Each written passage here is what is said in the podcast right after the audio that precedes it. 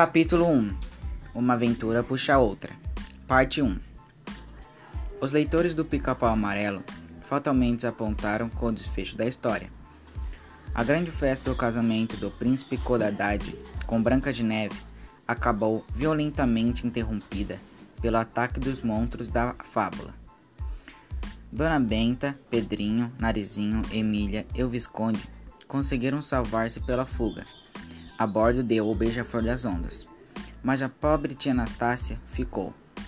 Fora atropelada, devorada ou aprisionada pelos monstros, ninguém sabia. Só depois dos desastres é que Dona Benta e os meninos puderam ver o quanto a estimavam. Que choradeira!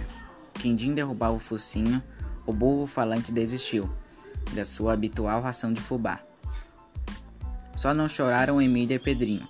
Emília porque não era de choros, e o menino porque andava com uma ideia de bom tamanho. Nada de lágrimas, pessoal, dizia ele.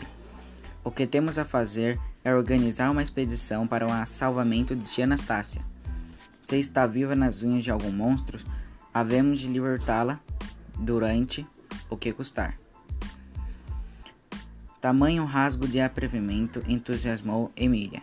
Bravos, Pedrinho, você é um herói de verdade.